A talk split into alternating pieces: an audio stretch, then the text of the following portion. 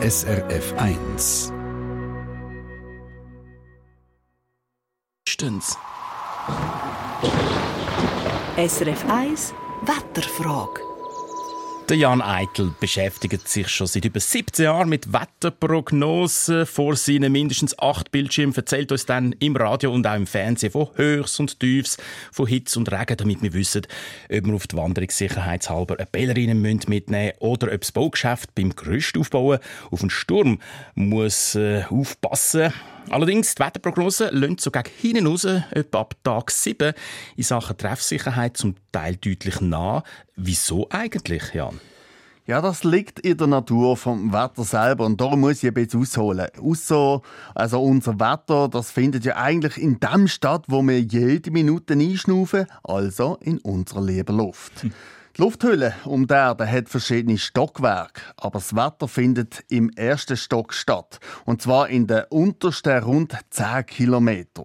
Die Schicht heißt Troposphäre und ist unsere Wetterschicht. Das Wetter kennt übrigens auch keine Landesgrenzen. Es findet global statt, also rund um den Globus und so hängt das Wetter von Australien oder zum Beispiel auch von Kanada mit unserem Wetter in der Schweiz zusammen. Wow. Also unser Wetter hat einen Einfluss bis auf die andere Erdhalbkugel und umgekehrt. Kannst du das vielleicht an einem Beispiel erläutern? Ja, gern.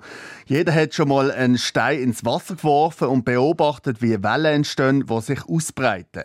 Und so ist es eben auch in der Luft von unserer Wetterschicht. Nur die Luft ist unsichtbar und so sehen wir so Wellen nicht wie im Wasser.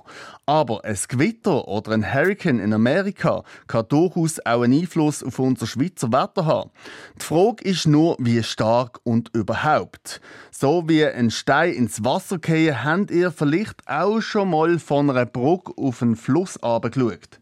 Wenn man die Wasseroberfläche genau beobachtet, dann sieht man glatte Stellen, dann aber auch Stellen, wo es kleinere Wellen hat, immer anders wieder größere Wellen oder vielleicht sogar Verwirbelungen, weil ein größerer Stein am Grund liegt, wo die Verwirbelung auslöst. Mhm. Das fließende Wasser ist also alles andere wie ein einheitlich homogener Fluss. Und jetzt müsst ihr euch vorstellen, ihr werft einen Korken oder ein Stückchen Holz in den Fluss und müsst sagen, wo das Holz in einer bestimmten Zeit sich wird aufhalten. Für 10 Sekunden könnt ihr ziemlich genau voraussagen, wo das Holz schwimmt. Aber wo es nach, sagen wir, zwei Sekunden oder zwei Minuten besser gesagt umtreibt, ist schon schwieriger.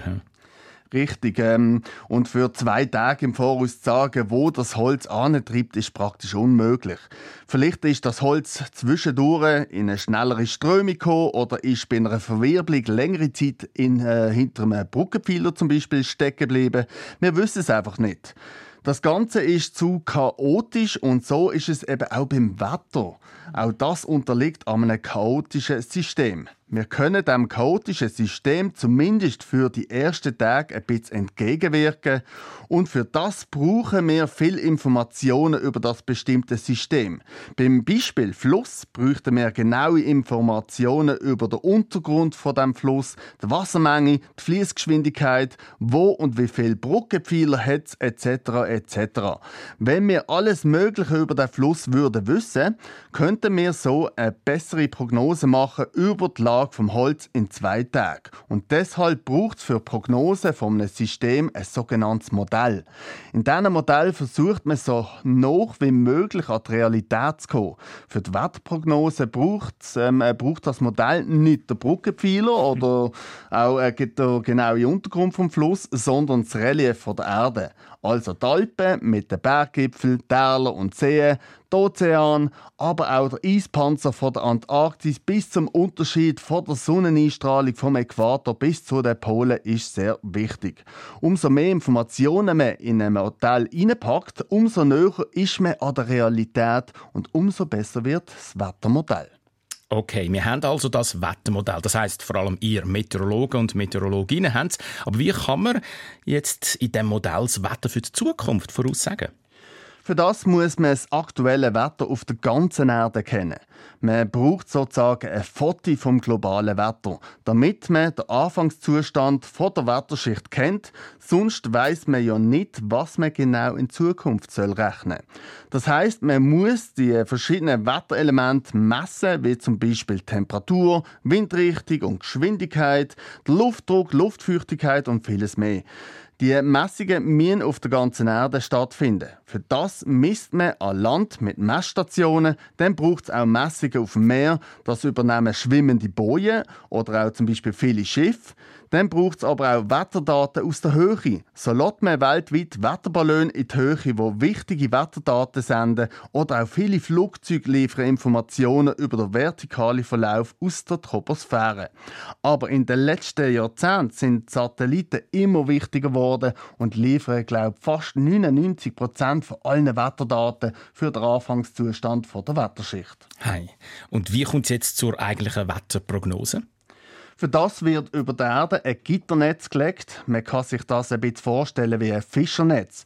Da gibt es ja auch Maschen und zwischen den Maschen sind die Schnüre verknotet. Bei jedem Knoten oder im Wettermodell auch Gitterpunkt genannt, gehen die nächsten Wetterinformationen als Zahl rein. Zum Beispiel, wenn eine Boje auf dem Atlantik 22 Grad Lufttemperatur misst und ein Luftdruck von 1030 Hektopascal, dann wird die Information zum nächsten Gitterpunkt zugeordnet. Übrigens ist das Gitternetz nicht nur über der Oberfläche, nein, es gibt rund 90 Schichten bis weit auf, etwa bis 30 Kilometer über der Erdoberfläche. Das Gitternetz ist ein dreidimensionales Geflecht, wo jeder Gitterpunkt Wetterinformationen bekommt. So hat man schlussendlich das globale Wetterfoto, wo man am Schluss mit Gleichungen aus der Mathematik und Physik in Zukunft rechnet. Aber das rechnet wahrscheinlich nicht ihr, sondern Computer.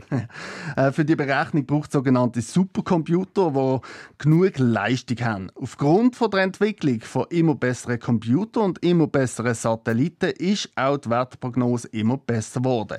Und da liegt sicher auch noch in der Zukunft ein bisschen mehr drin.